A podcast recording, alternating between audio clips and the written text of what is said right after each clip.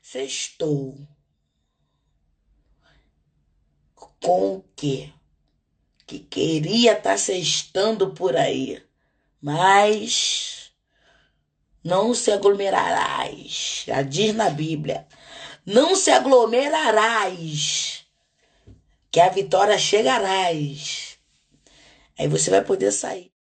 Começamos com essas sábias palavras da ícone Jojo Todinho. A vitória chegará, Ludigero. Mas a gente tem o quê? Que tomar vergonha na cara e fazer o isolamento logo, gente. Pelo amor de Deus, gente. É o único é remédio possível, gente. É, e diferente do que a Madonna ah, entende? Acredita? isolamento social é um dos melhores remédios, gente. Olha aí, eu já dei um spoiler, mas a gente vai falar sobre isso e várias outras coisas. Então, bem-vindo ao Vamos de Hashtag. E hoje a gente vai falar de um mix de coisas, né, Lud? Sim, bem-vindo, gente, ao episódio 15. A gente vai falar sobre Madonna Cloroquiner, né? Agora eu tô propaganda agora do, do remédio. Vai falar sobre a transfobia que rolou com o Tami é, envolvendo a campanha da Natura. Vai fazer o giro político que a gente sempre faz, né? E vamos falar. e vamos falar de Beyoncé que do nada lança um filme. Como é que pode isso? do nada! É o ícone, né? É quando a gente pensa que tá perdido, ninguém tá produzindo mais nada, Beyoncé vai lá no meio da pandemia e lança. Um filme, gente. E é isso. E vamos de hashtag. A semana começou com polêmica que não presta para nada no mundinho do Twitter, só para variar, né, Lud? É difícil. Mas não só isso, uma polêmica para passar raiva em quem tem um mínimo de senso, gente. Por quê? Tudo porque uma galera se incomodou com a divulgação da campanha do Dia dos Pais da empresa de cosméticos Natura, né? Conhecidíssima. Uhum. Existe Brasil, existe Natura, né? Existe aquela revistinha que uma senhora da sua igreja, uma professora, alguém que, que trabalha com você, ou sua mãe, ou sua tia, vende para conseguir um dinheirinho extra, né? Sim. Enfim, a galera se incomodou com a campanha do Dia dos Pais da, da Natura, que foi feita pelo ator transexual Tami Miranda nas redes sociais. Na verdade, a galera que se incomodou eram conservadores e bolsonaristas, né?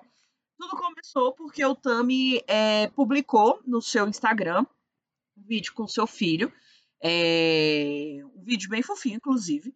E aí na legenda ele fez um publi, né? Publi post, hashtag uhum. publi. É, que estava falando assim, marcou a arroba da Natura e colocou. As melhores lembranças que meu filho vai ter de mim, sem dúvida, serão das coisas boas que a gente vive junto. Seja brincando, sendo amigo, educando essa energia de presença, de estar junto, acompanhando e sendo companheiro que eu tenho e vou continuar tendo com ele. Ser pai é isso. Estar presente é o melhor presente. Uhum. Esse foi o, o public post, muito bonito, inclusive. Fofinho demais. Né? Sim. E aí a hashtag Natura não ficou no top 3 dos Trend Topics na noite da segunda-feira por conta disso. Ai, que saco! Só que, sim, só que a corrente de ódio, Lud, estava meio dissipada e ela ganhou força mesmo para entrar no, no, top 3 dos Trend Topics é. quando prontamente o totalmente desocupado e eu acredito que totalmente drogado também, deputado federal e filho do presidente da República, o Eduardo Bolsonaro, criticou a campanha e disse que a iniciativa empurra goela abaixo uma conduta totalmente atípica para padrões brasileiros. Ele fez um tweet hum. que dizendo assim: mulher como garoto propaganda do Dia dos Pais. Depois homem para o Dia das Mães. E quem falar o contrário já sabe, né? É gada, pessoa raivosa, discurso de ódio, fake news, a entonação. Engraçado que a gente faz, eu gosto da pessoa, a gente faz a entonação ridicularizando.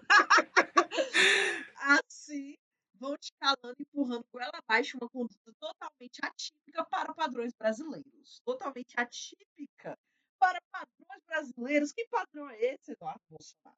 Pois é. E eu acho engraçado, amigo, que esse povo é totalmente contraditório, né? Uhum. Porque eles defendem a liberdade de expressão, fizeram fuzuê por conta do STF, com o, os inquéritos de fake news, a, a, as prisões, né, a, o bloqueio das contas, e aí estão agora fazendo mimimi por conta da propaganda da Natura, uma empresa que pode fazer todo, qualquer coisa que não infringe a Constituição brasileira, né? Que seria o quê? Devia se, se, se revoltar se fosse um, uma coisa de pedofilia, né? Cara Sim. lá, ai, gente, que horror. E outra coisa, é, é, outra coisa, amigo, rapidinho, é, eles defendem um monte de valor, né? É, são é, valores morais e conservadores. E o pai dele se casou quantas vezes? Exatamente. E outra coisa, muitas dessas pessoas que estão reclamando dessas questões de pais são pais ausentes. Uhum. Ou, pior, se. Agora eu vou pesar o clima desse podcast.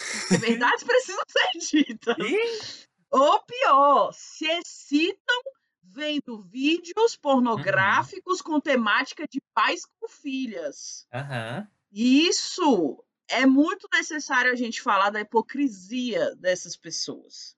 Sim. Né? E aí começou um verdadeiro discurso de ódio, uma corrente de ódio mesmo, no, no Twitter.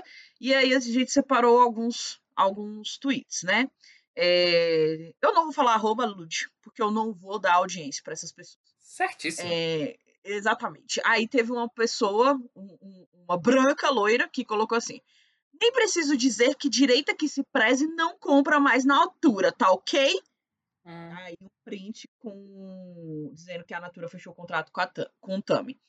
Aí o outro, você, pai conservador, concorda com a campanha da Natura para o Dia dos Pais, usando, aí colocou a Tami Miranda como garoto propaganda? Aí aquele emojizinho de pensar. Esse negócio de conservador é engraçado, né, amigo? Porque esse extremismo é, fez com que os conservadores fossem vistos de uma maneira muito ruim. A gente conversou sobre isso, né? Sim. Com, sim. Sobre, com o Eric Balbinos, que a gente descobriu que é o único conservador possível. Coerente, que na verdade é a essência mesmo de um conservador. E não um louco extremista desse, né? Infelizmente, sim. essa palavra foi contaminada. Aí outra pessoa disse assim: no dia dos pais, não aceitem persuasões falsas. Valorizem o gênero certo na ocasião certa. Exemplo a Natura precisa saber que homem não tem útero. Hashtag boicote Natura. Ai, meu Deus. Mas aí não parou por aí. Falando em boicote, né, amigo? O pastor Silas Malafaia, da ah, igreja. Claro. Da Igreja Assembleia de Deus Vitória em Cristo, fez críticas né, à campanha e convocou os religiosos a boicotar a empresa. Segundo ele, a inclusão de Tam Miranda entre os influenciadores digitais da marca para a campanha é uma afronta aos valores cristãos. Afronta, gente, pelo amor de Deus. É, hashtag, é, hashtag não, arroba pastor Malafaia. Eu, eu vou ler aqui o post dele, tá? Uhum. É, o post é o seguinte: vamos boicotar a Natura. Aí vem com um card hum. que tá escrito: vamos boicotar a Natura. Coloca uma mulher para fazer papel de homem no Dia dos Pais. Uma afronta aos valores cristãos. Somos a maioria. Aí o que me, o que me chamou a atenção, Lud, foi que esse post foi postado por uma ferramenta de gerenciamento. Ou seja, hum. não bastando ter um discurso de ódio, a pessoa ainda colocou na agenda de posts isso. Entende? Então, assim, é ter uma preocupação tão grande para é, disseminar esse ódio que a pessoa até coloca na agenda, gente. Gerencia o post. Não é uma coisa espontânea. A pessoa realmente é, programou fazer é isso. planejado, né? Gente, como é que pode? Eu fico chocada, sério. Exato. E também a gente percebe o quanto ele está politizado. Uhum. Eu não me surpreenderei se Silas Malafaia sair para algum cargo ah, no, no, em 2022. Uhum. Ou apoiar e depois ter um cargo de, de ministro, primeiro escalão e tal. Então, Esses somos a maioria, né? É, exatamente. Somos a maioria quem, gente? Uhum. E, e, e, Ai, gente, ó, enfim, afrontar quem? Quem é, quem é o Silas Malafaia para ser atacado? Ele pode falar pela fé de todo mundo? Ele pode, ele pode ser porta-voz de uma fé? De, de, um, de uma crença? Só ele? De acordo com as suas. O, o que ele entende? Ele pode falar isso? Não pode, gente. Ele não tem nada melhor para fazer a não ser boicotar uma empresa que está trazendo um discurso de apoio para uma pessoa que é, que daqui a pouco a gente vai trazer dados, que, que é muito é, violentada no Brasil. Muito me uhum. admira também, Lud, esse pastor falar isso quando tem muitas mães de igrejas que complementam suas rendas com a venda dos produtos da Natura. Nossa, é verdade. Mães que, que, que, não, que, que, enfim, não têm emprego formal, né? Os dois pais não têm emprego formal, ou mães solteiras porque os pais abandonaram, ou os homens que não, não, não, não se importam com o sustento da família, a mulher que tem que fazer tudo isso é muito comum. E aí, a riqueza ilícita desse pastor, que está com o bolso cheio demais, não deixa ele ver o impacto dessa besteira que ele está pedindo. Uhum. Entende? Então, eu fico imaginando muito isso, ele pedindo isso. E outra, com certeza as irmãs que continuarem vendendo vão ser criticadas por pessoas que têm contato com esse discurso dele. Nossa, mas gente. como assim você ainda está vendendo? Como é que ela vai comer, gente?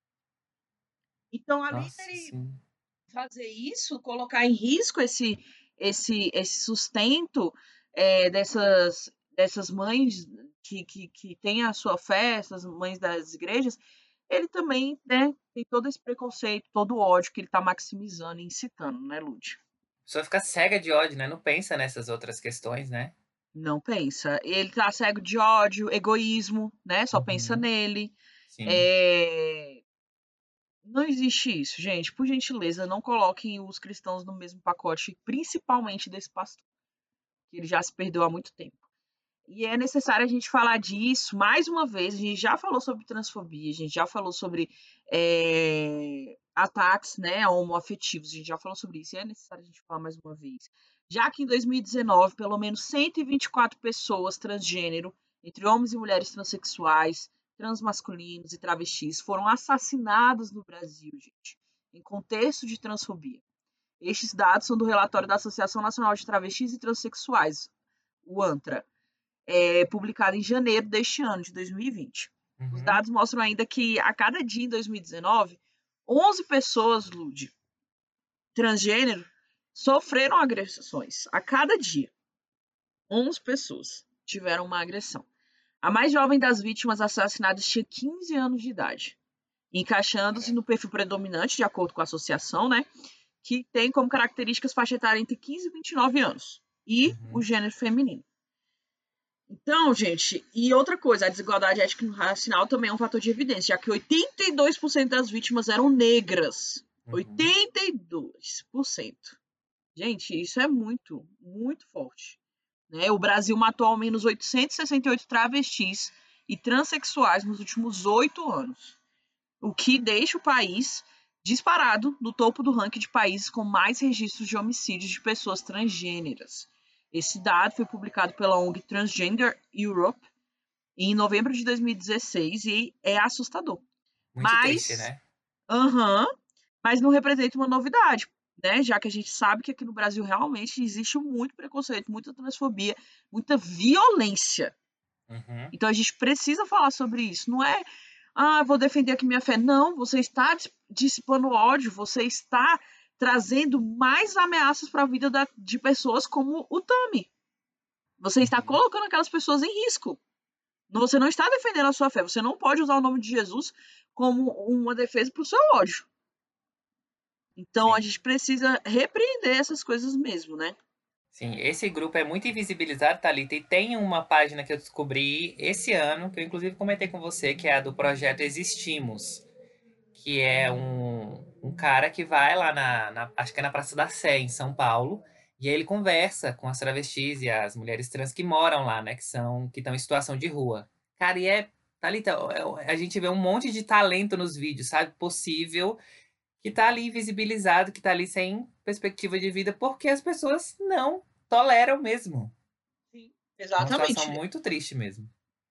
É muito triste a pessoa, assim, ah, eu não tolero, você não vai existir. Gente, é Sim. matar, matar, não é. Gente, isso devia ser inimaginável pra gente. Sim. Não é possível. É, e aí o Tam Miranda veio até o Twitter para responder às críticas, né? Que uhum. foram feitas para ele.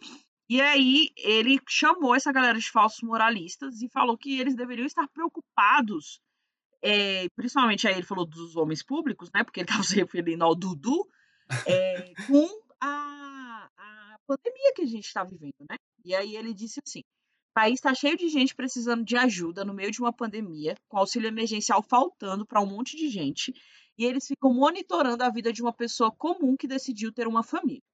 Falsos moralistas são homens públicos e deveriam cuidar da saúde, de gerar emprego, ajudar quem precisa. Deveriam estar mais preocupados com os pais que não ajudam os filhos e deixam as mães sofrendo, que batem nas mães na frente dos filhos. Deveriam criticar pais que deixam de pagar a pensão dos filhos. E está certíssimo, né? Porque, uhum. por exemplo, eu até vi um tweet de uma pessoa que falava assim: se eu fosse a Natura, eu me enfesava e fazia uma campanha dos pais só com mães. mães solteiras, porque é o que é a realidade do Brasil. É. Não é? é? Sim. Gente, e o Tami é casado com a modelo Andressa Brito e ele é pai do Bento, de seis meses. Uhum. E aí, para a campanha, que, que é o Meu Pai Presente, o nome da campanha da Natura, né? Também foi contratado o Babu Santana, que é o ator, né? E até participou do BBB. It. O Rafael Zulu, o Henrique Fogaço, o chefe, né? Uhum. E aí eles não participaram do vídeo da peça publicitária que é divulgada em rede nacional de televisão, mas eles participaram nas suas redes sociais. Uhum. É, a campanha foi criada por uma empresa chamada DPZIT e trabalha esse conceito do meu pai, do meu pai presente, né? E eles chamaram pessoas que sempre compartilharam também nas redes sociais é, esse cuidado com os filhos, né? Tipo, o uhum. Babu posta muito negócio dos filhos, o Rafael Zulo também, a filha dele, o Henrique Fogaça, a filha dele, é, tem deficiência é, física, né? E aí ele sempre posta, posta falando sobre a doença que é rara da filha dele e tudo mais. E aí eles pegaram essas pessoas que são influenciadores, óbvio, porque a empresa precisa, né, disso. Uhum. Mas que também trazem verdade, né? E por isso que também escolheram o Tami Maranda, porque se você ver o Instagram dele, ele é toda a vida fazendo várias coisas com o Bento, né? Ele é muito apaixonado pelo filho, né? Sim, exatamente. E a e Gretchen também a... eu vi que desceu o cacete, né? Foi. Ele também falou assim, cara, meu, pai, meu filho é um pai presente. O que, eu posso Sim. fazer? Sim. e aí, sobre as críticas à contratação do, do ator, né, a Natura emitiu nota na qual hum. afirma que a empresa celebra todas as maneiras de ser homem livre de estereótipos e preconceitos. E aí eu vou ler aqui um, um, a nota. A Natura acredita na diversidade. Esse valor está expresso em nossas crenças há mais de 20 anos estando sempre presente em nossas campanhas publicitárias e projetos patrocinados. E é verdade. A Natura já foi gente, boicotada várias vezes desde que o Bolsonaro entrou. Ano passado também foi, foi boicote e tudo mais. A campanha de Dia dos Pais mergulha na rotina desafiadora que todos estão vivendo durante a quarentena e mostra como esse intenso convívio pode fortalecer a relação entre pais e filhos, mostrando que a presença paterna é o maior presente. É um convite para ampliar as representações do homem contemporâneo a viver sua masculinidade de forma mais aberta e leve. Tirar aquela tóxico, né? Que os homens tanto enfrentam. A Natura celebra todas as maneiras de ser homem, livre de estereótipos e preconceitos, e acredita que essa masculinidade, quando encontra a paternidade, transforma relações. Eu acho assim. Hein? Pois é. Eu acho assim que se o Tami fosse um pai ausente, talvez esse povo aceitasse melhor, né? Que aí eles iam estar mais acostumados. É. é. que ódio. e aí, depois disso, gente, o pastor Silas Malafaia virou alvo de uma representação criminal por ter hum. proposto o boicote à Natura, né? Por conta dessa campanha. A ação é movida pela Aliança Nacional LGBTI. E aí, a entidade disse no, na peça jurídica o seguinte: Resta relembrar, conforme poderá ser desdobrada em investigação aprofundada, que não se trata de uma afirmação isolada, mas sim de uma sequência de declarações de ódio exaradas pelo representado que verdadeiramente afiam as facas daqueles que cometem crimes de sangue contra a população LGBTI brasileira, que foi o que a gente acabou de falar, né? Sim. Não é só ele falar que defender a fé, é trazer esse ódio e colocar mais em risco, né? E aí, para o advogado Jorge Miguel Guerra, que é membro do Comitê de Direitos Humanos da OAB, é, o pastor fez sim, é, cometeu sim o crime de transfobia.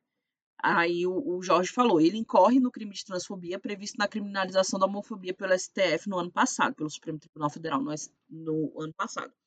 Dessa forma, ocorre a equiparação ao crime de racismo e a pena pode chegar em até três anos. E aí ele está falando aí da decisão do Supremo, que foi tomada em junho do ano passado, né, junho de 2019, que afirma que praticar, induzir ou incitar a discriminação ou preconceito em razão da orientação sexual da pessoa poderá ser considerado crime, né? E que uhum. a pena será de um a três anos, além de multa. Se houver divulgação ampla de auto homofóbico em meios de comunicação, como publicação em rede social, a pena será de dois a cinco anos, além de multa. Então, ele vai é, enfrentar essa representação aí juridicamente. Porque uma coisa que eu aprendi é o seguinte: nenhum é. direito é absoluto, gente. Então você tem direito à sua liberdade de expressão, mas o seu direito é tolhido por outro direito, que é o direito à vida das uhum. pessoas. Então você pode falar, mas você vai ter que sofrer as consequências. E não adianta chorar, não adianta dizer que você é um preso político, que é censura, não é. Você está sofrendo as consequências por você ir contra o direito de outra pessoa. Uhum. Uma coisa que eu não sabia, Thalita, é que essa. Porque esse negócio do, do, do racismo foi ano passado, né? Que nem você falou, foi a decisão do Supremo, né? Em junho. Sim. E aí equiparam a, a, a homofobia ao racismo, né? Isso eu lembro. Mas eu não Isso. sabia que equiparava a transfobia também a, em, ao racismo, que nem o advogado falou. Muito legal Sim. isso é porque o Supremo decidiu tanto hum. homofobia quanto transfobia. Qualquer ah, tá. ato contra a orientação sexual de alguém. Ou identidade de gênero, né? Isso. E Entendi. aí eles colocaram é, qualquer um, né? Seja Entendi. homofobia ou transfobia. Massa. E aí a Natura tá só subindo, né, gente? De acordo com o Estadão, as ações da Natura fecharam o pregão na quarta-feira, dia 29, da Bolsa Paulista com um avanço de 6,73%, que é o maior do índice da Bolsa de Valores de São Paulo, que é a Ibovespa. Para o jornal, os analistas apontaram que os papéis foram impulsionados pela avaliação positiva do mercado com relação à nova campanha estrelada por Tami. Então, aparentemente, quem lacra, lucra sim, diferente do que os bolsonaristas sempre falam, porque eles não são os donos do mundo, os donos do mundo, graças a Deus. E vamos de Natura Ecos, que eu adoro aquele cremezinho deles pra mão. Gente, eu amo, gente, eu amo tudo, eu amo os olhos da Natura. Gente, os olhos da Natura do banho, perfeito, não adianta, você pode passar qualquer creme, qualquer creme, mas quando você usa o óleo, é perfeito, a sua pele fica perfeita. Então, vamos te pedir aí da mulher do seu prédio, tá? De qualquer pessoa que vende, vamos te pedir. é isso, e vamos pro, pro próximo assunto.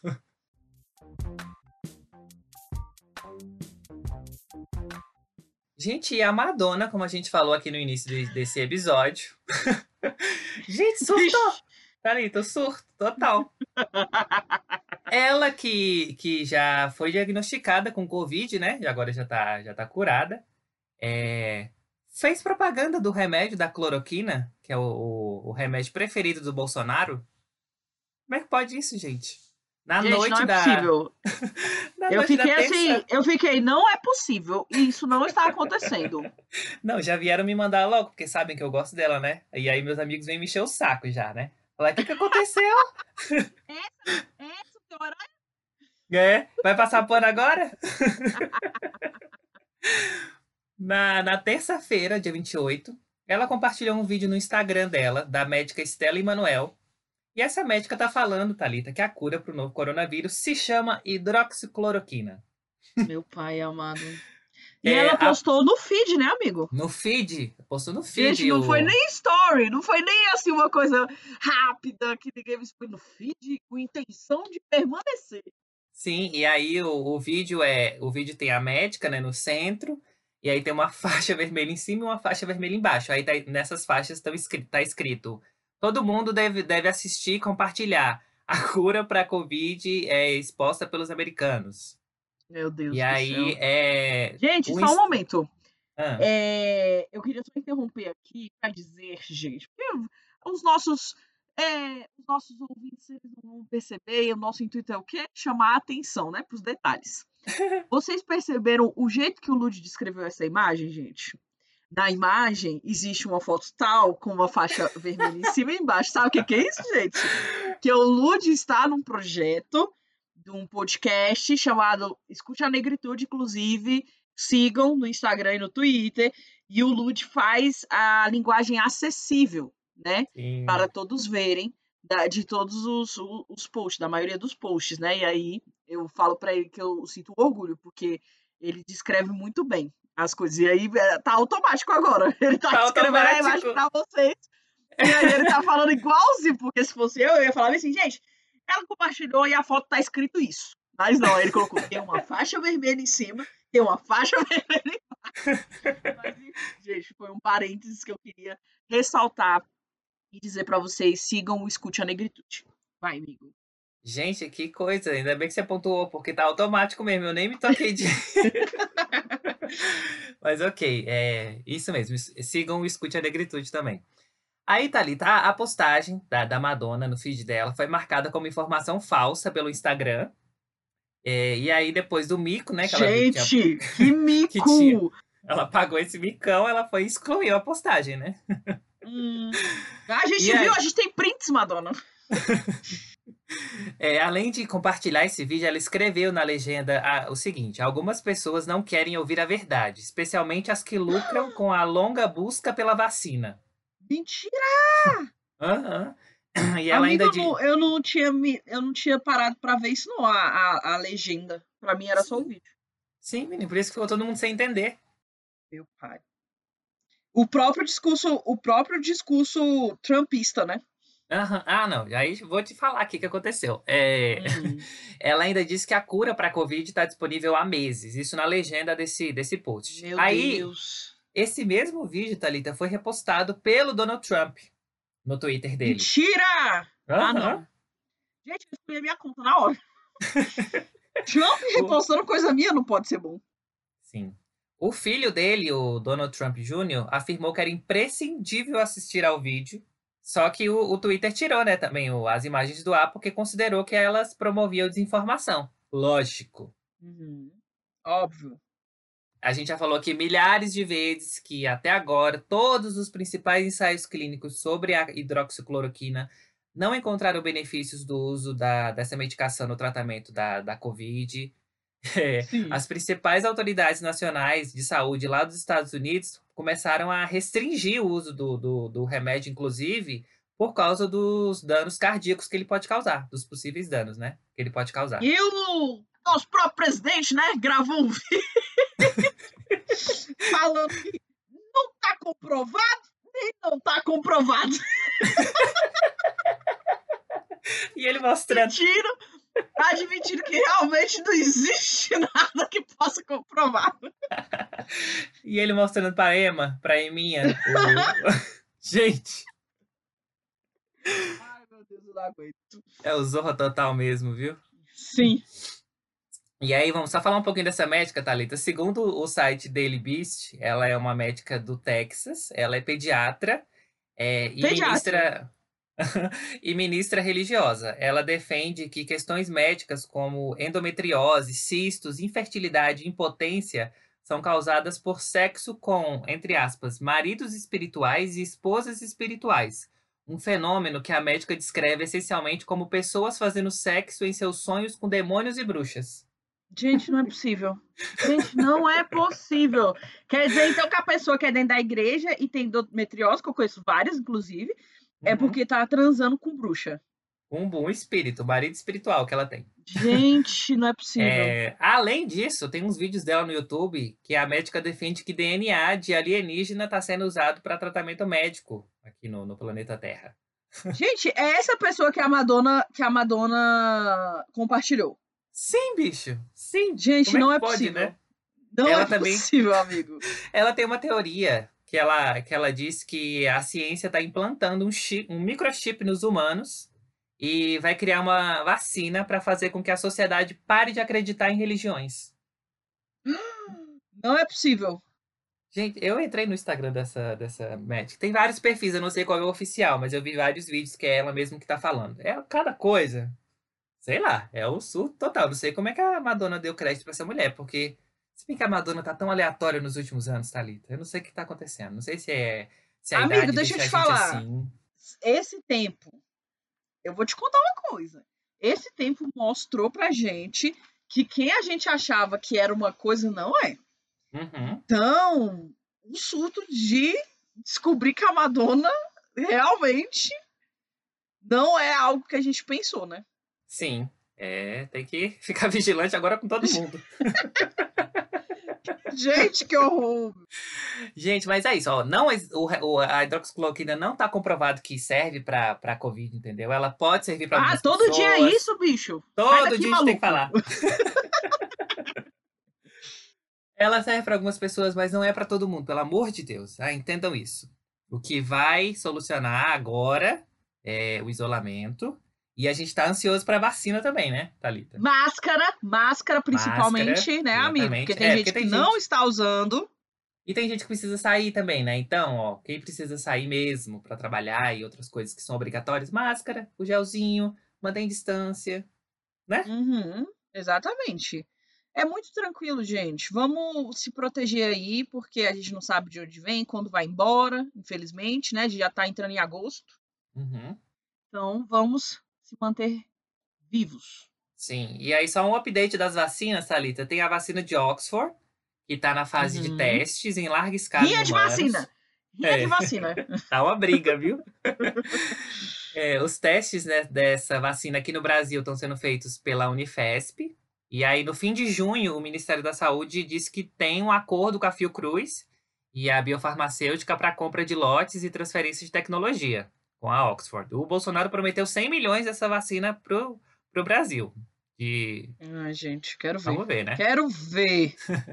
Tem uma outra vacina também que tá bem avançada, que é a da China, que é, que é outra candidata aí. Tem a Rússia também no meio agora, né?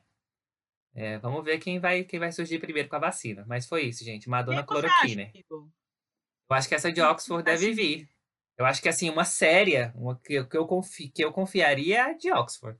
As outras eu acho que talvez estão pulando etapas aí, aí eu teria medo.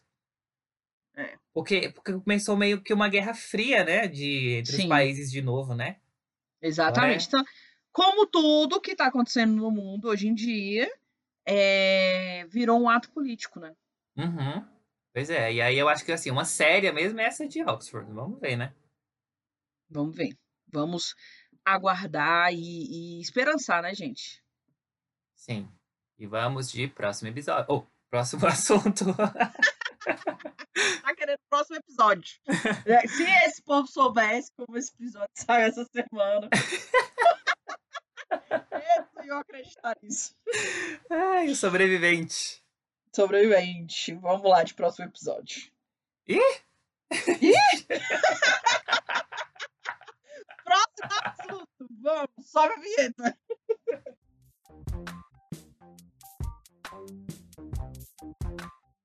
Thalita, o Banco Central anunciou essa semana uma nova nota do, da nossa moeda, do real. É Eu vi, de, menino! A nota de 200 reais, olha só. Gente! e ah, o assunto foi parar logo, lógico, no, no, nos Trending Topics, né? Todo mundo, gente, pra que uma nota? O que, que tá acontecendo? Meu Deus do céu! E aí o, o Banco Central foi dar as explicações dele. É, uhum. ele, eles disseram que aumentou e muito o número de papel moeda nas mãos da população. Muito uhum. por conta do auxílio emergencial, né? Que, que, é liberado pela Caixa, no valor de 600 reais, que foi para milhões de brasileiros.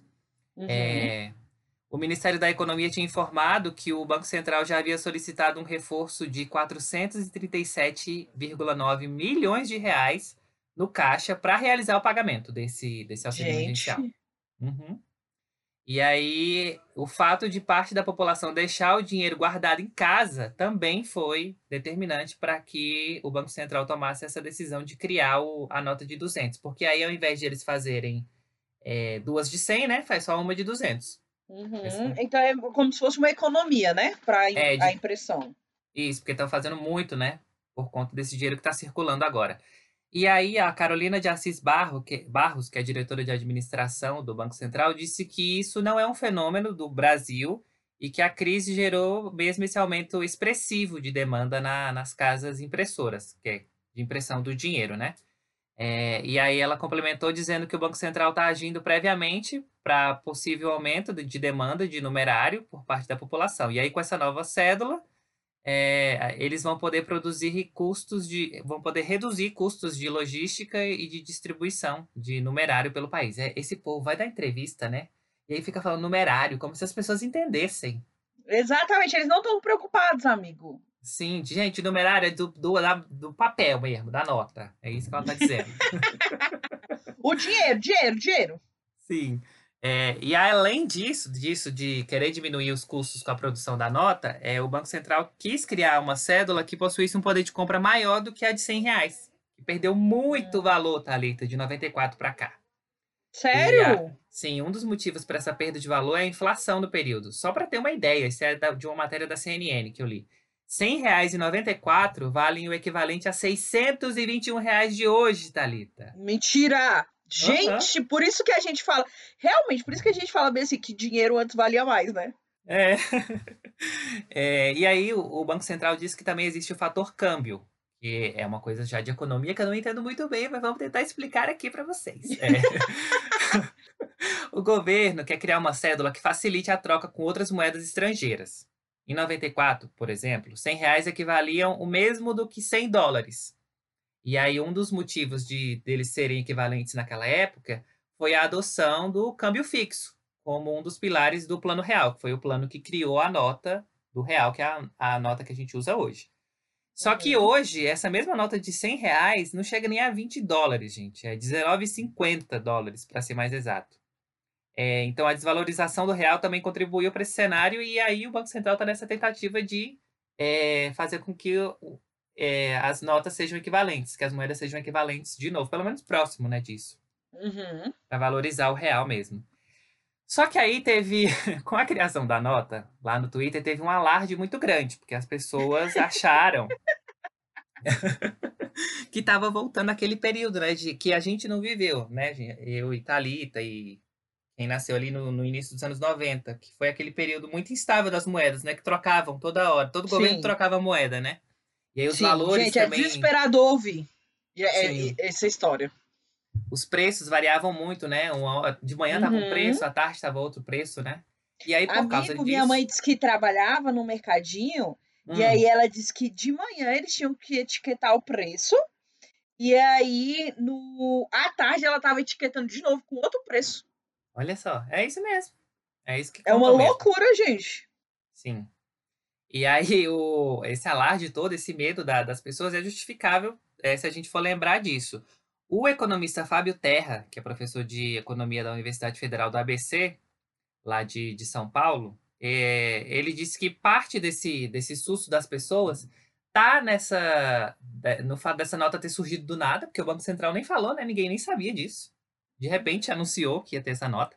E a outra parte é explicada pelo efeito psicológico que uma nota de 200 pode ter num país que viveu esse período de alta inflação, é, de 80 até 94, que foi quando o, Plano Real começou é, a surgir e quando eles conseguiram controlar o processo inflacionário e estabilizar a moeda. Daí o, o Fábio falou o seguinte: a nota com valor muito alto pode trazer para a memória coletiva o susto de que o dinheiro está perdendo valor é, para a uhum. política monetária, a expectativa é importante, mas os economistas apontam que o Brasil está bem longe de voltar a ter inflação alta, para acalmar os ânimos do povo, né?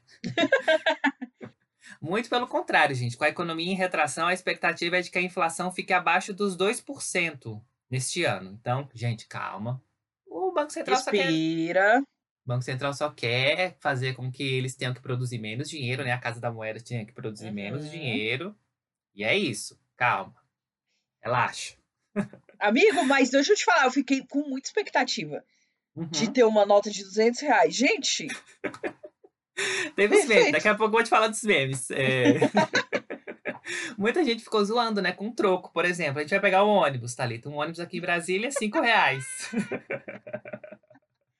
Gente, nossa, eu tenho um amigo que é cobrador, o ah. Maroto. E aí ele fica indignado quando as pessoas já entram com coisa de. Com nota alta, né? Imagina uhum. uma pessoa chegar com 200 reais pra ele, gente. Sim, 195 reais de troco. Como é que vai dar o troco? Os cobradores, putz! Ai, ai.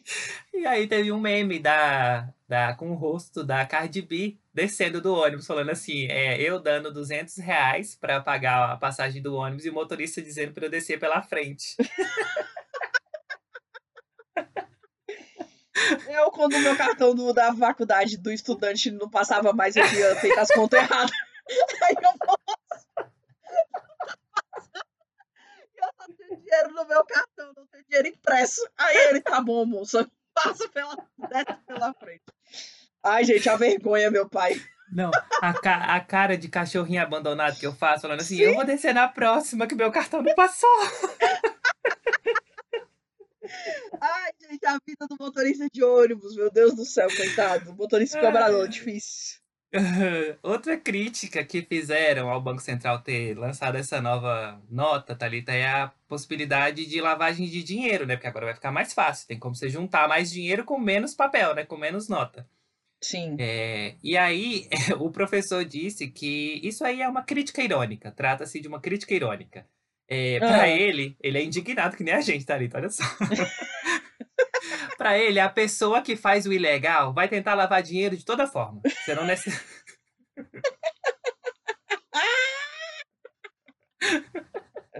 e aí ele, ele continua. Serão necessárias menos malas para carregar o mesmo dinheiro agora, pelo múltiplo maior. Mas não é a nota que induz o crime. As, as cuecas dos políticos que, que, que, que esconde o dinheiro vai não vão precisar ser tão grandes agora, entendeu? É. e vão ser menos notas agora. Ai, ai. E aí, só para finalizar esse, esse bloco, é a, o animal, as nossas notas têm um, todas têm um animal, né, da, da fauna brasileira. Lindo, lindo, amo, amo. Sim. E aí, o animal que vai estampar a nota de 200 é o lobo-guará. E amo. aí, ele foi escolhido porque quando fizeram a, a votação para escolher os animais de, da nota de dois reais e de 20 reais, ele ficou em terceiro lugar. E aí. Nossa! Sim. Aí escolheram a tartaruga marinha, né? E a de 20 é o quê? Nem sei o que é. Não lembro o que é a de 20. Quem é que mas... sabe? Vou pesquisar aqui, porque. Gente, é arara, será? Eu não lembro. Gente, eu, vi é de... ontem uma nota de 20. Tava zoando. De... É o mico. Ah, o mico, exatamente. A de 20 é o mico e a de 2 é a, tartaruga marinha. E aí a de 200 é um mico reais... Que... Eu amo o mico, muito indicado. aí, gente, começaram os memes na internet, né? Porque, lógico, no Twitter tudo vira piada, tudo vira um, um, um meme. É coisa brasileira, gente. o arroba euhenrique99 tweetou o seguinte. É, nota de 200 reais vai ser lançada. O início de um sonho. Aí colocou do lado. Lembrei que não consigo nem pegar na de 100. Deu tudo errado. exatamente isso. Meu salário agora vai ter duas notas de 200.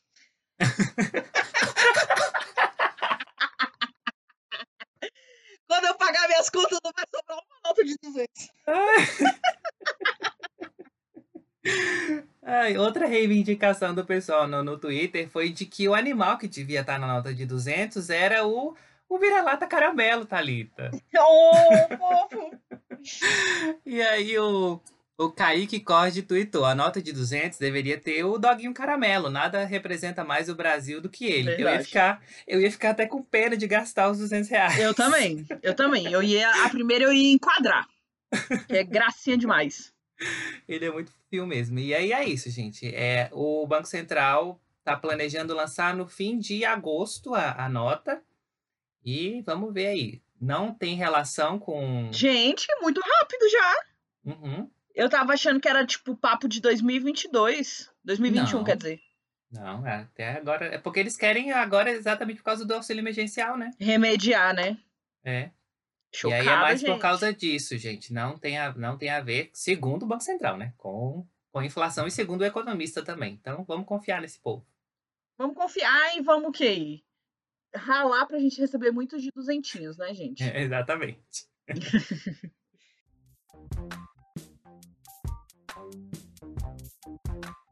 gente, giro político no ar. E a gente vai falar aqui de uma tretinha uma tretinha, né, do mundo do mundo do, do judiciário, hum. gente, hum. lava-jatos e, e, enfim, todas essas coisas. Por quê? Porque na quarta-feira, dia, dia 29 de julho, este mês, que hoje já não nos pertence, porque estamos no 1 de agosto, hoje a gente está gravando no sábado e não na sexta, é, o nome do Procurador-Geral da República, o Augusto Aras, foi parar nos Strange Topics. Por quê? Hum.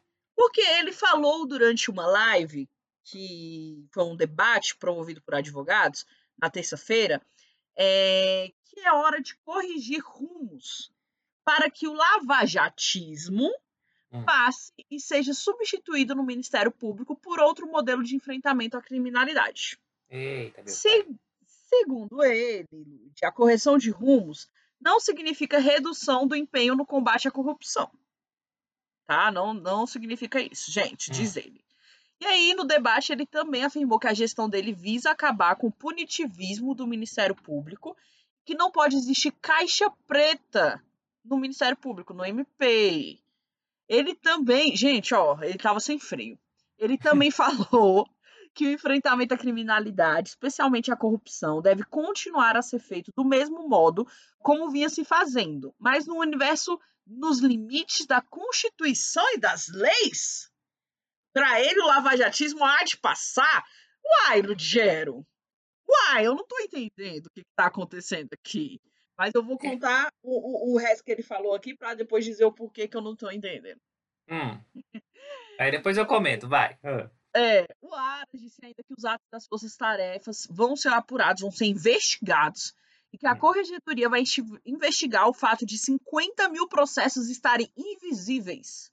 Caramba. E o procurador-geral não deu detalhes sobre esses procedimentos, como é que vai ser, como é que vai acontecer, mas ele disse que existem 50 mil documentos invisíveis e que a Corregedoria está é, correndo atrás disso e que eles precisam ter transparência, né? Uhum. Por que, que eu tô falando bem assim que é muito que é muito engraçado isso, gente? Porque muito me admira o indicado do político que foi mais beneficiado pelo lavajatismo fazer esse escarcel com a Lava Jato, uhum. né? Porque o Augusto Aras foi indicado pelo Bolsonaro para se tornar o procurador é, geral da República, gente. Ele foi indicado pelo Bolsonaro no ano passado. O Aras ele tem 60 anos e ele era subprocurador-geral da República, especializado nas áreas de direito público e direito econômico. Ele não integrava a lista tríplice feita pelos membros da Associação Nacional dos Procuradores da República, Sim. que é o modo de escolha, né? É, a associação entrega a lista tríplice dos nomes e aí o, o, o, presidente coloca, né? E o Senado tem que confirmar se aceita ou não. Sim. Mas o Bolsonaro foi indicou o Aras, né? que não tinha nada a ver com o que a Associação Nacional dos Procuradores estavam procurando. e aí o Senado aprovou no fim do ano passado essa indicação. Então, por que, Ludiero, que essa pessoa, um indicado Bolsonaro, está falando mal de uma dos uma investigação que foi o carro-chefe do Bolsonaro para ganhar a presidência da República? Eu, é tenho, eu posso engraçado. dar um chute? Pode dar um chute, sim, amigo. Eles estão querendo dissociar a imagem do governo da do Moro, né? De tudo que o Moro sim. representa. Exatamente. A gente tem um, um, Eu vejo que tem dois viés. Um passional, é que é a questão uhum. pessoal mesmo do Bolsonaro com o Moro, porque uhum. ele, ele se sentiu traído pelo Moro, enfim, nananã, e o Moro vai, vai se candidatar e ele quer tirar toda a força, né? Quer, quer jogar no lixo o trabalho do Moro. Sim. Para que ele ganhe, é, que ele diminua a força que ele já tem, né? Sim. E a outra, amigo, que é uma visão também apoiada pelo jornalista Ricardo Noblar, ex-editor-chefe do Correio Brasiliense, perfeito, que é o seguinte, que essa, ele diz que a operação de desmanche da Lava Jato deixa satisfeitos políticos ficha suja, uhum. os que já pecaram e os que se animam a pecar. Ele também uhum. essa essa operação de desmanche também reforça a capenga base de apoio ao governo no Congresso, que se sente protegida, já que a Lava Jato caça os políticos, né? Sim. E cometeram coisas. Então, para ele, o Bolsonaro está tentando aí é, cair na graças da, dos políticos para conseguir apoio, principalmente no Congresso Nacional, que ele está aí com um processo de impeachment que vai ou não vai, né? E Nojento. exatamente. E aí o, o Ricardo Noblat também disse que o Aras na prática, ele tem se comportado menos como procurador-geral da República e muito mais como procurador do Bolsonaro, procurador Sim. do próprio presidente. E por, ele diz que ele faz isso porque ele deve o cargo é, para o Bolsonaro, né? Coisas que os seus colegas jamais lhe dariam. Então, ele não procuraria motivos para de, desacreditar e descredibilizar a Lava Jato se não fosse por uma ordem do próprio Bolsonaro. Então, a gente vê aí o Bolsonaro se movimentando rapidamente para desassociar sua imagem, como o Lute falou, enfraquecer o Moro e também ganhar as graças aí dos políticos, fazendo tudo aquilo que ele disse que não faria. Gente, o Bolsonaro não, não, não sustenta quase nada do que ele disse na sua, na sua campanha. E mesmo assim, os gados não veem isso. ele tá fazendo. É, forte, né? É forte, gente. Eles, ele continua fazendo tudo o, o que ele reprimiu, né, sobre velha política, ele uhum. continua fazendo. Mas, enfim, a atitude não foi bem recebida, Lute. E desde o cidadão civil até os integrantes dos cargos públicos comentaram o assunto. Hum. É, um deles foi o integrante da Força Tarefa de Curitiba, né? O procurador Robson Pozomon, que criticou no Twitter a declaração dele. Ele disse assim: a transparência faltou mesmo. Foi no processo de escolha do Procurador-Geral da República pelo presidente Bolsonaro. O transparente processo de escolha, a partir de lista tríplice, votada, precedida de apresentação de propostas e debates dos candidatos, que ficou de lado, fez e faz falta. Gente. Mentiu, né? Isso... Não mentiu. Né? É, não mentiu, gente. E aí, esse, essa instabilidade aí do Aras é, começou por conta disso, né? Que, que a gente viu que ele não está só criticando, mas, como ele disse lá, que existe é, não sei quantos mil documentos, 50 mil documentos invisíveis e tal. Por que, que ele sabe disso, gente? Uhum. Porque ele exigiu a obtenção dos dados das investigações da Lava Jato. Então, ele foi até o Supremo Tribunal Federal para ter acesso às informações e ele teve a decisão favorável, né, do compartilhamento de dados, porque o Dias Toffoli deu essa decisão é, e aí ele teve acesso a todos esses dados, dados esses que ele disse que vai passar o pente fino, porque a Lava Jato é uma caixa de segredos, segundo ele. Assim, então... a gente sabe que a Lava Jato tem um monte de problema mesmo, né? De, de abuso de abuso de autoridade, de prova muito fraca, que nem foi o caso do, do Lula. Mas o povo é muito oportunista, cara. Como pode, né? Muito. E aí, amigo, não somente isso, teve um revide hum. na sexta-feira, ontem, uma carta aberta assinada por quatro subprocuradores da República, com críticas à gestão do Aras, né? foi é. lida durante uma reunião do Conselho Superior do Ministério Público, do qual o próprio Aras participava. e aí, quem leu a carta foi o, o subprocurador Nicolau Dino. Segundo o texto da carta, o Aras, com o peso da autoridade do cargo e invocando o pretexto de corrigir os rumos anti-desvio das suas tarefas, fez graves afirmações em relação ao funcionamento do Ministério Público Federal, né, com o, no dia lá do debate. E aí a carta diz o seguinte, um pedacinho da, da, da, da carta. Há que se fazer a devida distinção entre crítica e desconstrução. E um líder sabe diferenciar, assim como bem sabem os demais protagonistas e observadores da história. A crítica saudável ilumina caminhos, principalmente em tempos difíceis, renovando energias em busca de melhores estratégias de exercício funcional. Um real propósito de correção de rumos pressupõe espírito construtivo e empenho na promoção do bem e do fortalecimento da instituição, gerando coragem, otimismo e esperança. Não é essa a percepção que se tem do posicionamento adotado pelo Procurador-Geral da República, afirmaram. Thalita, e ele sentado ouvindo, né?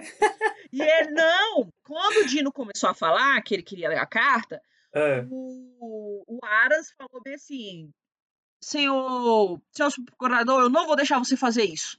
Porque você está usando essa ocasião, uma reunião de orçamento, para a base política, e isso não existe. Aí uma outra subprocuradora interviu e falou bem assim: tem que deixar falar sim, porque, porque é, é, direito, ele tem que falar, tem que ler, precisa ter, respeitar a liberdade de expressão e tudo mais. Foi climão, Ludi. Foi climão! Só, só a baia cearense, né? Exatamente, caralho! E aí depois, aí o Dino leu a carta, e aí o é. Aras foi e contestou as críticas. Ele já começou falando assim, ó, a vida hum. exige coragem, e coragem não me falta para responder a cada colega. Não tenho medo de enfrentar o argumento, não tenho hum. receio de desagradar. Dessa forma, quero deixar claro que os meus propósitos são os mesmos de sempre: servir o Ministério Público com a dignidade do cargo. E aí ele diz que, segundo ele, cabe à Corregedoria do Ministério Público e o Conselho Nacional do Ministério Público apurar os episódios referentes às forças-tarefas. E ele disse também que não vai deixar nada sem resposta. Hum. e que ele disse o seguinte, abre aspas, não preciso de ventríloco, me escudar em ninguém. Que a corregedora adote as providências para que a situação aqui possa ser esclarecida. Que essa instituição republicana observe a república, hum. responsabilidade com a coisa pública, não com essa demagogia, com esse anarcossindicalismo. Que ele disse que esses sobreprocuradores que escreveram as cartas são porta-vozes da esquerda. Ah, Olha só. Gente, ele trazendo esse discurso já mostra que ele se incomoda com a, o nosso modo de democracia, né? Que existem Sim. visões diferentes. E já mostra que ele tem uma quedinha para a direita. Então, assim, ele acusa o outro, mostrando que ele próprio já tem um posicionamento parcial para um uhum. lado. Né? Então, gente, a gente fica aí é, sem saber o que vai acontecer. E vale lembrar, Lud, o que, que o Procurador-Geral da República faz, né? E por que, que o Bolsonaro indicou um amigo dele, né? Uhum. Cabe ao Procurador-Geral da República, gente, chefiar o Ministério Público da União, e aí o, o, o, esse Ministério Público ele abrange os Ministérios Públicos Federal, do Trabalho, Militar, Distrito Federal e Territórios. É muito poder. O Procurador-Geral também tem a função de representar o, o, Ministério Público no Supremo Tribunal Federal e às vezes até mesmo no Supremo, no Supremo Tribunal de Justiça. E ele também desempenha a função de Procurador-Geral Eleitoral. No Supremo, o procurador tem, entre outras prerrogativas, né, a função de propor ações diretas de, de inconstitucionalidade e ações penais públicas. Cabe hum. ao procurador-geral também pedir abertura de inquéritos para investigar o presidente da República, ou também para investigar os ministros, ou para investigar deputados e para investigar senadores. Ele também tem a prerrogativa de apresentar denúncias nesses casos. E aí, o procurador-geral também, por fim, pode criar forças-tarefas para investigações especiais, como é o caso do grupo que atua na Operação Lava Jato. Ele também pode encerrar essas forças-tarefas ou pode ampliá-las. Engraçado, né, Lud? Uma coisa que eu nunca. Engraçado. Nunca entendi, amiga, é como é que pode o presidente da República indicar quem vai investigar ele. Gente, Exato. lógico que eu ia. Se eu fosse, ia te indicar como procuradora. Lógico, minha amiga. É óbvio que eu vou querer. É os hábitos do rei, né, amigo? É os é hábitos do rei que o Bolsonaro tanto falava mal, né? Mas que agora tá aí, né, gente? Não pode Muita ser. palhaçada. Enfim. Continuando o giro político, é, a gente vai falar sobre a hashtag STF Vergonha Mundial. Não é nem nacional, amigo. É mundial. Ai, ai. É, tá demais, viu? Enfim. Gente, essa essa hashtag ela acendeu principalmente na quinta e sexta-feira, né? Por quê? Porque os bolsonaristas, como sempre a gente vê, acho que desde o início do, desse podcast, né, amigo, a gente fala sobre os ataques dos bolsonaristas Supremo, né? Inclusive uhum. as várias passeatas, a gente passou aí três meses com todos os domingos eles indo aqui na frente do STF fazer passeatas, os gatos pingados lá, né? é e fazendo, pedindo um, uma espécie de silenciamento, né? Uhum. Para o Supremo Tribunal Federal, dizendo que eles estavam censurando e que aí alguém deveria é, fazer alguma coisa sobre ele, né? É, é, essa campanha, gente, ocorreu, essa hashtag ocorreu na semana em que a corte apareceu com frequência no noticiário. Por quê? Primeiro, o presidente do tribunal, Dias Toffoli, pediu informações sobre o inquérito contra o deputado federal Aécio Neves. Depois, o Toffoli também suspendeu investigações que apuravam denúncias contra outro parlamentar tucano, o José Serra, que está acabadíssimo. Gente, eu passo por ele na câmera, parece que eu estou passando por um fantasma. É muito triste o José Serra. Eu não sei o que ele tá fazendo ainda. Gente, roubou tanto. Vai se aposentar, vai, vai usufruir do dinheiro que roubou, gente. e aí, eu lembrei. Ele... Deixa eu só te falar uma coisa, eu lembrei. Teve uma época que eu estagiei no Senado, né? E aí teve uma vez que eu entrei no plenário e tinha um senador, cara, de cadeira de roda, com aquele negócio no, no nariz, tipo pra, de oxigênio. Uhum. E aí andando no meio do plenário, né? E só quem anda ali no meio do plenário são senadores mesmo, ou assessor. E eu falei, gente, mas o que esse homem tá fazendo ali no meio? Será que ele não sabe que ele é só senador? E aí voltei pra. voltei. voltei pra agência e falei pro pessoal, né? Começou todo mundo a rir. Porque o homem, gente, a pessoa não larga o osso, cara. Pessoa cadeirante, com um negócio de oxigênio no nariz e lá no meio. Não larga. Não larga, gente. Não larga, é não bizarro. larga, não tem como. É. E aí, é, aí, com essa decisão, o Serra pode ficar tranquilo, vivendo. É, parece que ele também está hospedado no spa, amigo, agora. Uh. Se cuidando. Pois é. Também nessa semana, um dos ministros né, do Supremo Tribunal fez, participou de uma live com uhum. o queridíssimo, uhum. o queridíssimo da extrema-direita, o Felipe Neto. Uhum. Coitado. O Luiz Roberto Barroso participou de um, de um debate junto com o Felipe Neto, né? Que foi organizado pelo site Jota, né? Uhum. E aí o debate vai ter o. Teve, né, o jornalista, foi no dia 30, dia 30, que foi na quinta-feira, né? Teve uhum. o jornalista Felipe Seligman como mediador. E aí teve esses debates. Gente, com o link da live já disponibilizado, antes mesmo de começar a live, tinha já a live constava lá, né, o marcador dos dislikes com 152 mil pessoas que descurtiram o vídeo no YouTube, dizendo Deus que não céu. gostou. Tu acredita, amigo? E aí começaram a falar que o Barroso estava se envolvendo com a esquerda, que era mais uma amostra que ele não estava preocupado com o Brasil, mas sim com a esquerda, enfim, e aí atacava a censura e blá blá blá blá blá blá blá blá blá. É, também nessa semana o Alexandre de Moraes, que, que, que é um dos grandes, como eu posso dizer, inimigos, né? Virou. Ah, uh -huh. Não, eu ia falar assim, que é um dos grandes inimigos da direita. Por quê, amigo? Ah, sim. Eu tava vendo os tweets deles, meu Deus, o ódio que eles têm com o Moraes, amigo. Uhum. Não, não tá descrito, cara. Eles chamam ele de ovo. De quê? Só por conta que. Ovo. Só porque Gente. o Alexandre de Moraes não tem cabelo. E a, cabeça dele. Gente, Ai, o povo leva isso para o um lado pessoal que eu nunca vi, enfim. E aí, ele é o condutor né, do inquérito das fake news. Uhum. E aí, nessa semana, ele ordenou que o Facebook e o Twitter bloqueassem os perfis de 17 investigados em todo o mundo, gente.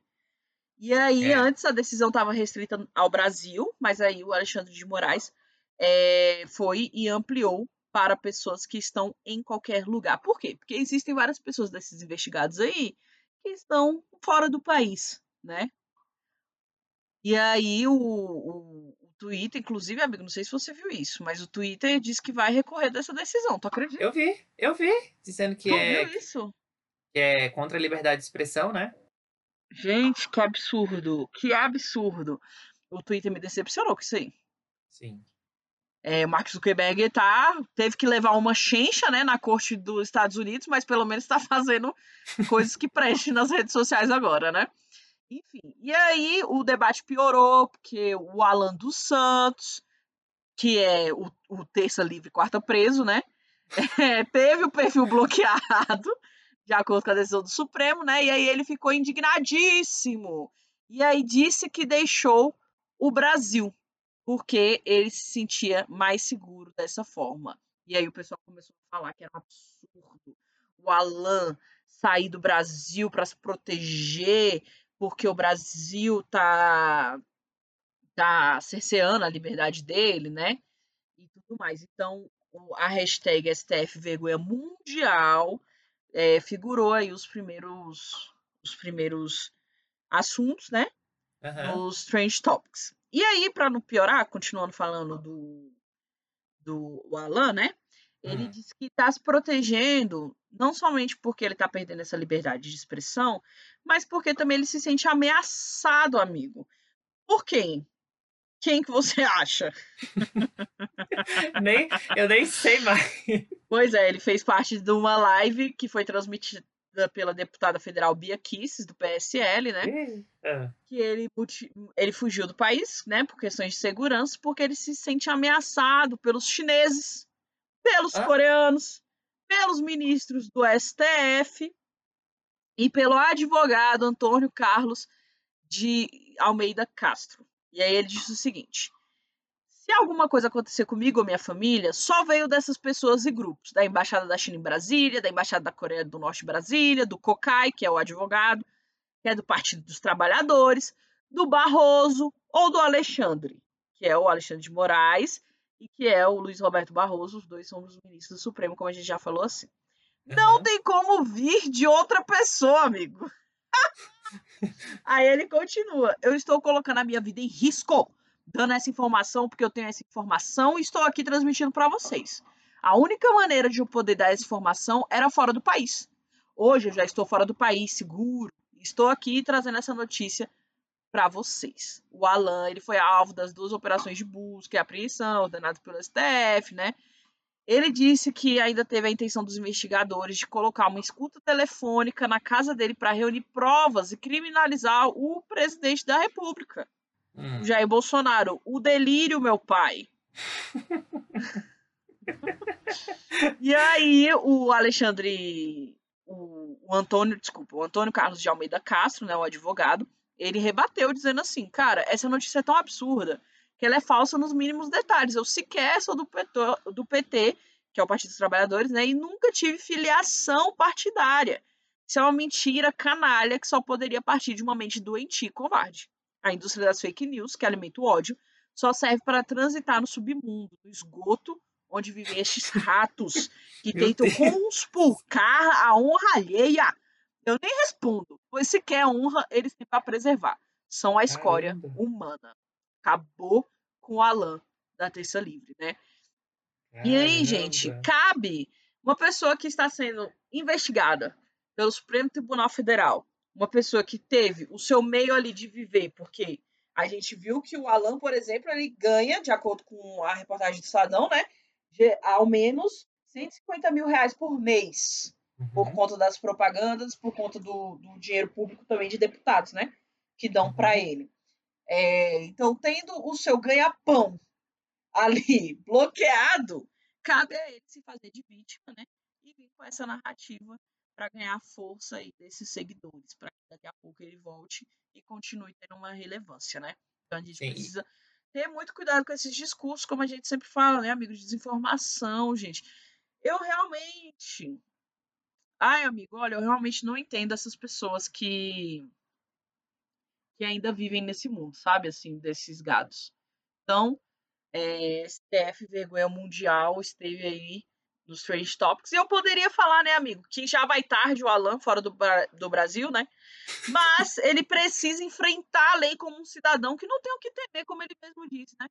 Sim. Enfrentar a lei, como ele diz que a lei tem que ser para todos, como é o discurso deles, mas que aí, quando toca a lei na, na, na portinha deles, eles falam que é perseguição e aí fogem do país. Isso é um absurdo tremendo. Mas enfim, esse é o fim do giro político. Vamos falar de coisa boa, né, amigo? Vamos!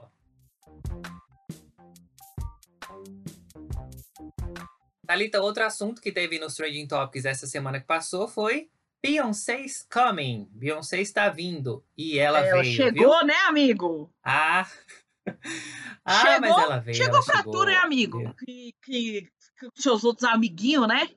Pra mim ainda não chegou, não. Gente, a revolta. Só porque eu fui.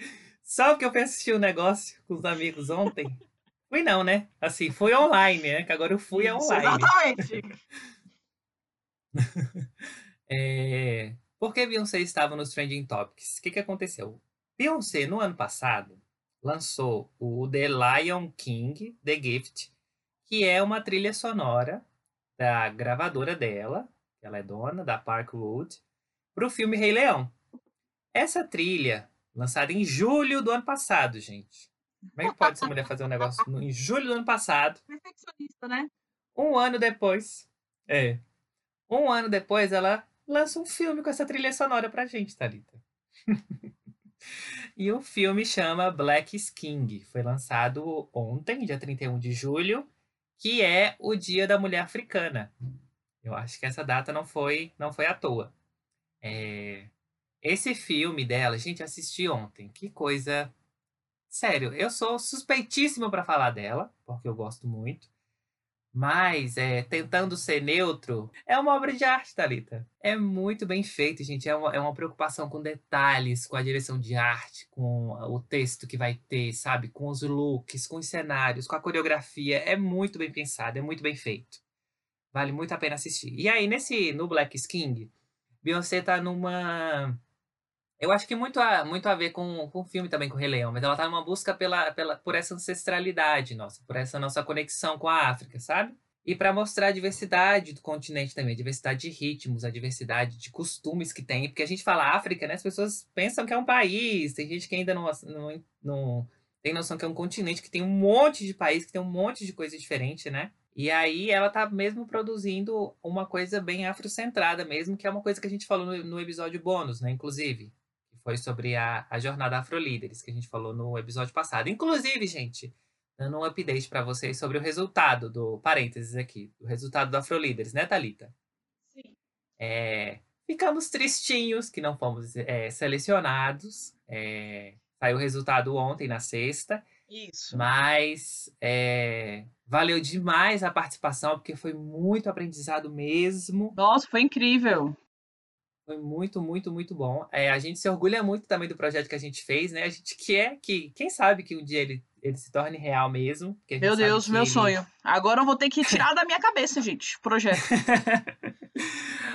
Porque ele sabe que a gente sabe que ele pode impactar mesmo muitas pessoas. E aí tem a Inclusive, com... o Eureka fez isso. A Eureka falou, né? A gente acredita uhum. mesmo que o projeto de vocês tem muito é, chance de impactar, que eles mandam um feedback pra gente, né? A gente é, foi desclassificado porque nós não fomos tão técnicos, né, amigo? Faltou a gente Sim. escrever algumas coisas financeiras e tudo mais. Mas eles falaram que gostaram bastante da ideia. O que, que eu posso fazer, Eureka? Eu sou de humanas, não sou de exatos. ai, ai. Mas aí, pensando nisso, é, relembrando uma das falas da jornada Afro Líderes, que foi da Nimba, é, desse fato da gente buscar essa conexão com a África, entender a nossa história para saber quem a gente é, é muito isso, o Black Skin, sabe? É muito essa, essa recuperação mesmo, Sim. essa reconexão com, com a África. É, é lindo, gente, uma coisa linda. Chorei. Gente, olha, destaques. Brown Skin Girl, Thalita, você vai chorar com certeza, tenho certeza. Com certeza. Como. Other Side, linda também. E tem as partes muito fortes, que é de Water e My Power. Perfeitas. Coreografia, entrega tudo. Coreografia, é, look. Já viu? Você faz tudo! Faz tudo. E aí eu vou falar só umas referências aqui para vocês, que eu li numa, numa thread. É, referências católicas e de orixás, que tá nesse filme. Tem uma parte que é em Other Side, que é do nascimento de Moisés.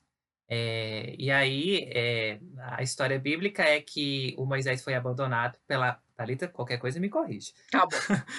É, Moisés foi abandonado pela mãe dele no rio Nilo, que é no Egito, e foi resgatado pela filha do faraó. É, mas e... ele foi abandonado por quê? Porque hum. no, no Egito, o povo, que era o povo de descendência da promessa de Deus, né, de seu povo, era muito maior do que os egípcios. Uhum. E aí o, o faraó mandou matar todos os meninos que nascessem. E aí, uhum. quando Moisés nasceu, a mãe dele falou assim: Cara, eu não posso matar. Então ela fez o quê? Eu vou trapacear. Por quê? Porque Jesus fala que a gente precisa ser mais prudente que uma serpente. A gente precisa ser esperto. Uhum. Então ela fala, fez o seguinte: Vou fazer o seguinte: vou colocá-lo para filha do faraó achar Moisés, perto do, do, de onde a filha do faraó ficava lá no, no rio, né? Uhum. E para ele sobreviver. E aí mandou a irmã de Moisés acompanhar. Quando a, a mulher, a filha de Faraó achou Moisés e falou: "Meu Deus, eu vou ter esse menino para mim". Aí a irmã dele saiu, né, do, do de onde ela estava olhando e falou bem assim: "Olha, você quer que eu leve o menino para ele ser amamentado? Porque ele era muito recém-nascido, né? Você quer que eu leve o menino uhum. para uma hebreia para ele ser amamentado? Aí a, a filha de, do farol falou: sim. E aí ela foi e levou para a mãe dela e ela criou ele até o, a pré-adolescência ali. Depois ele voltou para a filha do faraó e aí Moisés permaneceu vivo para depois ser quem? Para depois ser o libertador do povo. Do que o povo estava sendo escravizado, né? E aí ele foi o libertador do povo. Uhum. E aí, é, as produções cinematográficas, sempre que vão reproduzir as histórias bíblicas, é, reproduzem as pessoas sendo brancas, né? Sim! É, e aí tem essa questão, que é bem pontuado pela Beyoncé no, no, no Black Skin, de é, representar as pessoas como elas são, os egípcios Pretas, gente. Pretas, é. exatamente. É. E outra, amigo, eu não sei se vocês lembram do... É, como que é o nome daquela, gente? Sessão da tarde. Uhum. O único desenho que representa eles como pretos são um hum. desenho de Moisés na sessão da tarde, que mostra eles com a, a pele mais escurecida. Uhum. É o do príncipe do Egito? Isso. Sei, sei qual é. Tá, e aí outra coisa também do filme é a representação da Virgem Maria. A Beyoncé aparece lá como a, a Virgem Maria e coloca a família toda é, negra, né? É, tentando fazer uma representação mais fiel de como esse povo realmente era. Tem também uma, uma outra representação, que é de Iemanjá, logo no começo do filme. É, ela tá banhando. Gente, Thalita do céu, ela tá banhando o bebezinho dela, o gêmeo, nas águas salgadas do mar. Porque a Iemanjá, repre... a Iemanjá representa a maternidade e família. E aí, nessa parte, ela tá cantando Bigger, que é a primeira música do álbum ela está falando, nós somos muito maiores do que a gente acha que é. é. Nós somos muito maiores do que do que isso, tanto eu quanto você. Que aí é essa conexão com a África, sabe que a gente tem muita história para trás. Lindo. Outra coisa, Oxum, que é, é, a Beyoncé adora fazer regência a Oxum, que não é uma novidade, e durante o filme ela esbanja ouro, beleza, tem muito amarelo, tem muita bonança, muita fartura mesmo. Tem também Yansan, que é outro orixá. Na música My Pau, ela faz uma coreografia que lembra as danças de, Yansan no candomblé. Ela tá vestida de vermelho e tá cantando uma letra bem forte mesmo. De uma mulher que é poderosa, apaixonada pela família e pela ancestralidade dela. É, por fim, é o, Oshu, o Exu, que é a referência mais bem tratada no, no filme, segundo a opinião de quem fez a, a thread, é, que é quando aparece o rei, que tem toda uma jornada desse rei no, no, no filme. É, que é também é, fazendo uma conexão com o... Quem é o rei? Uma conexão com o, o do filme do Rei Leão, o bebezinho, o Simba. Ah, mas o, o, é conhecido a criança? Não, não é. Não é um ator conhecido, não. Ah, tá. Não é um ator conhecido, não. Bom, eu não conheço, né? é... E aí, um último é o Omolu Obaluaê, que é é no final, que é quando o, o, o, rei ele sobe no capô do carro. É uma cena bem assim, eu fiquei, eu fiquei até meio com, com medo nessa parte, que tem de tudo, várias emoções esse filme, gente. É uhum. choro, é alegria, é medo, é tudo. E aí é, é, é essa representação desse, desse orixá Omolu Obalauê, são dois, né? Nesse, nesse, nessa parte do carro lá do filme, do capô do carro. E aí é isso, Amigo, gente. Ah. É, ele, ele é como é que é o, o produto, assim? Ele hum. é um filme que conta a história, tem diálogo ou é só músicas? Não, tem. Tem divisão tem... entre elas, como é? É assim, são as músicas né, dessa trilha sonora, e aí, para costurar né, uma música na outra, ela entra fazendo essas conexões. E aí a Beyoncé narrando alguma coisa, ou tem algum trecho do, do filme, de alguma fala do filme. Aí é assim que vai costurando. Que nem no Lemonade. Não sei se você já assistiu Lemonade. Aham. Uhum. Aí ela vai costurando para fazer a conexão, né, de uma música com a outra e conta uma história mesmo no, no fim. E mas é o Black Skin é isso, gente, é volta para as raízes, esse retorno para as raízes para vocês conhecerem, saber quem você é e poder contar a sua história. Muito bom. Tô doida para ver. Veja, vejam, tá lindo. Ah, uma coisa, foi lançado, uma coisa importante. Foi lançado no, no, no, serviço de streaming Disney+, que ainda não tem no Brasil. Então, gente, Beyoncé, sinto muito, mas eu tive que ir de piratão ai, ai. E vamos para os nossos quadros. Vamos. Hum, não foi trending, mas deveria. Gente, no Não Foi Trend, mas deveria. De hoje a gente quer trazer uma notícia, mais uma vez uma notícia aqui do Distrito Federal. Uma notícia muito triste que aconteceu na quinta-feira, no dia 30 de julho. Foi achado um casal morto num apartamento em Águas Claras, que é um dos bairros aqui de classe média. do Distrito Federal, os dois esfaqueados. A princípio, ah, todo mundo ficou sem entender o que era, né? A imprensa não tinha muitos detalhes, mas depois veio a verdade. A questão foi que essas duas pessoas, que são a mulher, a enfermeira Poliana Pereira de Moura, de 35 anos, e o homem, o cirurgião, o cirurgião dentista Fabrício Davi Jorge, de 41 anos, discutiram e ele matou a Poliana e depois se matou.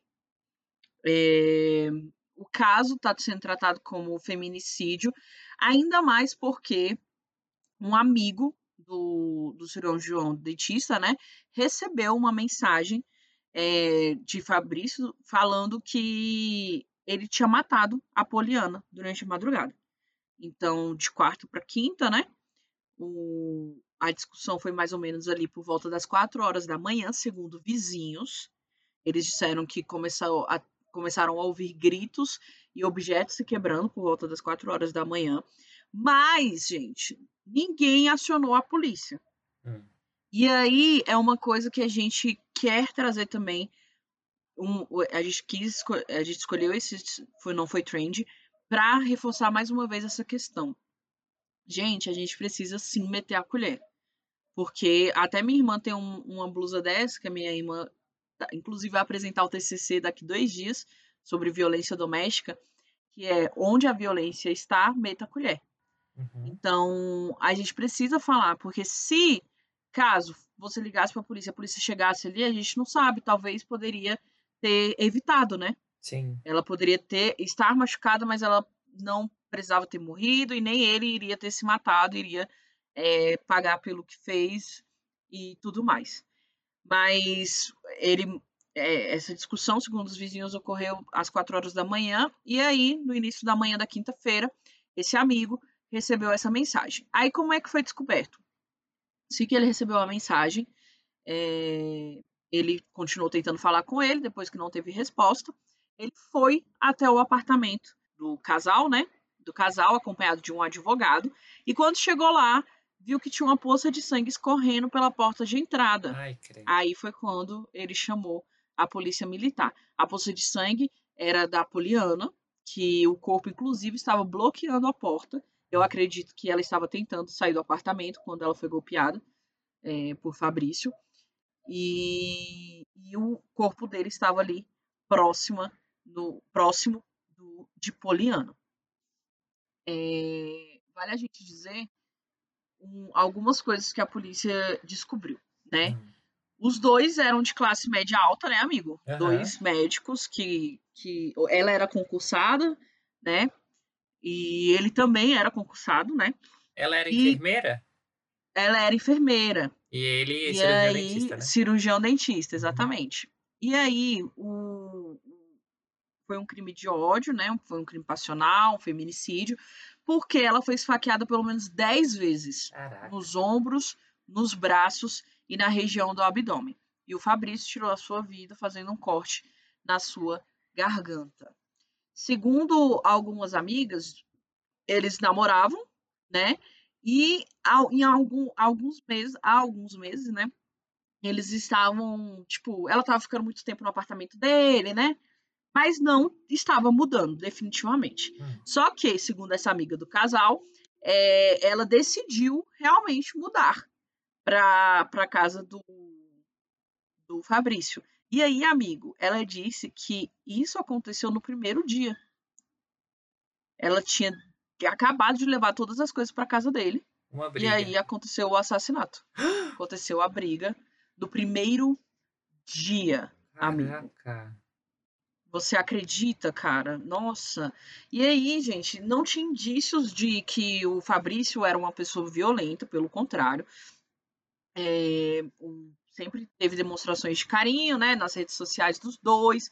Inclusive, o Fabrício, ele teve a, a Covid-19, né? Uhum. Existe um post na rede social de Poliana fazendo um, uma postagem comemorando a recuperação dele, chamando ele de meu amado, né? É, e aí ela disse também que eles ficaram 10 dias internados no Hospital Alvorada de Brasília, por conta do Fabrício, que foi um estado grave que ele ficou, né? Que dizendo que a saturação estava oscilando, a febre não cedia, a, a tosse, ele até quase desfalecer, até quase desmaiar e tudo mais. Mas aí ela comemora e ele também diz, é, é, ele também estava comentando ali no push, né? Dizendo que venceu a luta contra o Covid e tudo mais. Uhum. Gente, o pior disso tudo, sabe o que, que é, amigo? Hum. É que, de acordo com o Metrópolis, o, o casal tinha uma consulta na sexta-feira com uma terapeuta. Hum. Por quê? Porque a Poliana segundo uma amiga deles, né, percebeu que o Fabrício precisava de um atendimento psicológico uhum. e aí convidou ele, vamos fazer juntos e tal e tudo mais. E aí a primeira consulta estava marcada para sexta-feira, para eles irem juntos é, fazer esse tratamento. E aí uma amiga dos dois falou que o Fabrício é, era uma pessoa do bem, que não tinha um histórico de violência, uhum. né, e que eles que era assim que ele ia lembrar dele, que ele era um bom pai e super trabalhador. E aí, a, a Poliana deixou um, uma filha de 15 anos de idade, de fruto de um outro casamento que ela teve, que ela tinha guarda compartilhada, e deixou toda uma vida de sonhos, né, amigo? Sim, que tragédia, que tristeza. Quando eu vi isso, eu fiquei Sim. tão. Hum. Sim, muita tristeza mesmo, amigo. E vale a gente falar de alguns dados aqui que essa pandemia ela trouxe um aumento para a violência doméstica, né? Uhum. É, 195 mulheres foram vítimas de feminicídio em dois meses, gente. Caraca. Nos estados, sim, nos estados do norte, principalmente em, em Amazônia, né, principalmente em São Paulo e principalmente no Rio de Janeiro. Essas taxas estão aumentando é, exponencialmente, porque as vítimas estão com seus agressores 24 horas por dia, né? uhum. né? E aqui no Distrito Federal, não sei se você sabia disso, amigo, uhum. mas no início do ano, o número de feminicídios foi maior que o número de homicídios de mulheres no Distrito Federal. Por quê? Porque vale lembrar que o feminicídio é quando uma pessoa próxima da vítima, né, mata a vítima por questões pessoais, por ela ser mulher, por ela terminar um relacionamento, por, por ela não querer mais aquele, aquele relacionamento, ou por ela desdenhar dele, né? Tipo, cara, eu não quero você, para com isso e tudo mais. Uhum. O homicídio de mulheres é, por exemplo, eu estou passando aqui na rua, uma pessoa vai me assaltar e me mata, né? Ou, enfim, tiroteio e tudo mais. Aqui no DF, em março deste ano, o número de feminicídios foi maior do que o número de homicídios de mulheres. Ou seja, o número de, de mulheres que morreram somente por estarem em relacionamentos passados ou de exercerem a sua o seu livre ir e vir, né, de não querer estar em um relacionamento e foram punidas com a morte por isso, foi maior do que esses incidentes aí. Isso é muito forte. O Distrito Sim. Federal de 2018 para cá está representando um aumento muito grande, registrando um aumento muito grande de mulheres que são assassinadas. Né, em questões de feminicídio. Isso é um alerta, isso é um, um, trabalho, um peso, um problema de todos nós. Sim, uma outra preocupação que a gente precisa também, uma mudar. outra discussão que, que me veio assim quando eu vi o caso é sobre saúde mental na pandemia, né? Porque as pessoas próximas ao, ao Fabrício disseram que ele não tinha um histórico de ser uma pessoa agressiva, né? Que tinha um relacionamento bem com a, com a Poliana. E a importância de que a gente cuide da nossa saúde mental, especialmente nesse período, né, gente? Não justificando é, esse ato dele de, de maneira nenhuma, mas é uma preocupação que surge quando tem um caso desse. Cuidar da saúde mental, é, a Poliana percebeu isso, tentou procurar ajuda, mas infelizmente não deu tempo. Exatamente. E Gente, tem muitas pessoas aqui no Distrito Federal é, dedicadas à violência contra a mulher, dedicadas ao restabelecimento das vítimas, né? Dedicadas uhum. à, à questão da denúncia. E procure mesmo ajuda, né? Tem vários perfis no Instagram com, com essa temática, ajudando a vítima, com esse, com, com, com, conscientizando né? Porque não é fácil uma pessoa que está em um relacionamento abusivo Uhum. sair desse relacionamento, né? Mas é isso. Eu queria é, agradecer a todos esses profissionais que estão nessa luta, todos os psicólogos, todas as pessoas que estão trabalhando nos DEANs, né, na Delegacia de Atendimento às Mulheres. Vocês realmente fazem a diferença. E mesmo com esses dados, eu espero que vocês se fortaleçam, né? E agradecendo também a minha irmã, que dedicou o seu trabalho de conclusão de curso à violência doméstica, conversou com várias mulheres é, e contribuiu para essa luta. Então, Janaína, é um orgulho. Tenho muito orgulho de você que agora na carreira que você vai começar possa continuar fazendo a diferença nesse quadro. Jana, ícone, sucesso na apresentação do TCC, viu? Beijo. Isso, beijo. Do It Lixo da Semana!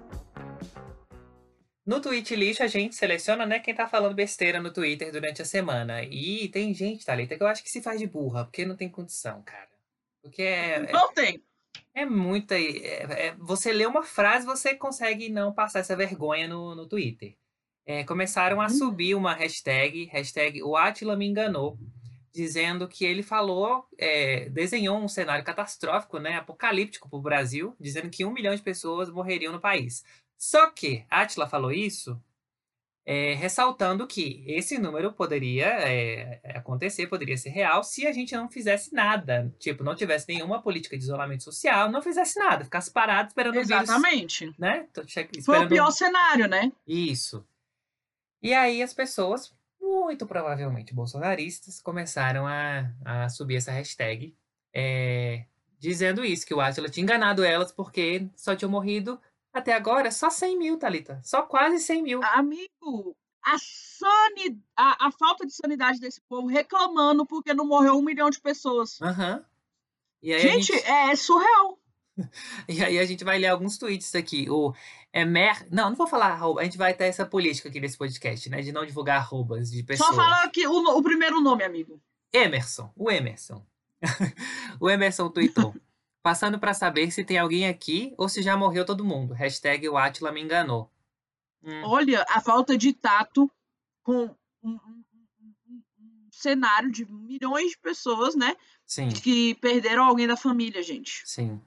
E aí a Letícia respondeu esse tweet dele. É, pois é, as pessoas devem estar morrendo que nem moscas pra poder atender os presságios do biólogo. Que é o Atila, né? Ai, Gente. A Cleide. Tem um monte de bandeirinha do Brasil na. No... oh, meu pai. Respondeu em caixa alta. Ele, que deveria sumir do Brasil depois do pensamento apocalíptico deste louco. Meu pai, fazendo referência ao Alan, né? Porque o Isso. povo. Ah, é verdade, fazendo referência ao, ao, ao Alan. É, a Delta tweetou: Tô morto, mas minha alma tá digitando. Nossa. E aí a Juliana gente, respondeu. um mórbido, a falta de respeito com as famílias. Sim. A Juliana respondeu com os emojizinhos sorrindo e escreveu ri muito. É, minha filha, você já morreu por dentro mesmo para estar rindo disso. É, exatamente. Porta por dentro. E aí uma pessoa, né, com um pouquinho de sanidade, o arroba Gracena20, respondeu, tem 100 mil mortos. Pra ver, né, se a pessoa se toca, né? Aham, uma carinha de triste, né? Que ela Uma botou carinha de também um triste. emoji. Sim. E aí uma, uma pessoa respondeu, Tatiana, e por ano morrem 219 mil pessoas do coração no país, e ninguém faz esse alarde. O terror e Meu o Deus. medo que pessoas como ele causaram na mídia, ele e o Átila, é, foi desnecessário e perigoso. E aí a, a Gracena, que é essa quem fez o, o tweet sobre os 100 mil mortos, responde. São 100 mil pessoas que estariam vivas se não fosse a Covid. Isso que me assusta. Tem países que controlaram bem melhor e morreram bem menos. Muito triste. É só isso que eu falei, Exatamente. Thalita. É só pensar um pouquinho. Juntar né, o Lé com o Cré. Será que consegue? Exatamente. É só pensar um pouquinho. Gente, não faz sentido. A gente tá no meio de uma pandemia. É, são 100 mil pessoas quase mortas, gente. E as pessoas estão lá assassinando a reputação de um cara que só quis trazer os cenários. Uhum. Gente, não faz sentido. O Átila Yamarino, ele é um biólogo, ele é um pesquisador brasileiro, ele é formado em microbiologia, ele é doutor em virologia, gente. tava falando assim, gente, a pandemia não é brincadeira. Se a gente, se a gente não, não cuidar, vai ser um milhão de mortos. Então vamos nos cuidar. Uhum. E mesmo assim, a gente está com 100 mil mortos, gente. Isso é muita coisa. Sim. Sim. E é, é isso, era só entender isso, que ele falou isso. Mas não, eles preferem, né, é. destruir a imagem de uma pessoa, é, perseguir uma pessoa mesmo no, no Twitter. A favor de quem? A favor de é, reforçar a sua postura, né? Dizendo que a, a, não, a gente que tá certo. Que isso aí foi um alarde. Gente, pelo amor de Deus, né? Essa semana não é tweet lixo, não, é tweet esgoto. É. Sim.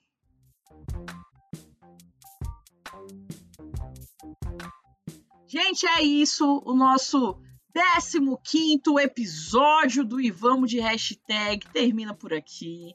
A gente está muito feliz, porque apesar dos pesares, esse podcast aconteceu essa semana, entendeu? E a gente agradece você por ter ficado até aqui, agradece você que quer se permanecer atento, é, acordado, né, realmente, para tudo que está acontecendo e tentando fazer umas mudanças aí, né, gente, na, na nossa sociedade. Então é isso, um beijo, fique com Deus, tenha uma boa semana e até mais. É isso, gente. Chegamos no episódio 15. Quem diria, não é mesmo? A gente chegou. Conseguimos. Ao contrário do desejo do Ludiero. a cada cinco, eu vou tentando falar com a Thalita. Thalita, vamos, vamos trabalhar esse conceito do encerramento, do, da finalização. Não, mas é brincadeira, gente. É, é, cansativo, mas é isso que a gente já falou que é cansativo, mas a gente segue. É, para encerrar esse episódio 15, a gente vai trazer uma outra coisa que também foi trending topic, que foi a hashtag Count, Countdown to Mars. Que estão querendo saber se tem vida em Marte. Um foguete espacial da NASA foi lançado rumo ao, ao planeta na manhã da quinta-feira dessa semana, do dia 30. É, foi lá no Cabo Canaveral, na Flórida. A missão está levando a bordo o robô Perseverance, que tem como objetivo buscar sinais de vida microscópica em uma cratera onde existia um lago há bilhões de anos lá em Marte. Aí, para encerrar, a gente deixou, tá deixando vocês com essa notícia e com o David Bowie, com a música do David Bowie, Life on Mars. Tem vida em Marte, gente? Vamos saber com, quando, quando o Perseverance descobrir alguma coisa lá. Vamos ver. Fique agora então com o David Bowie e até semana que vem. Um beijo. Beijo!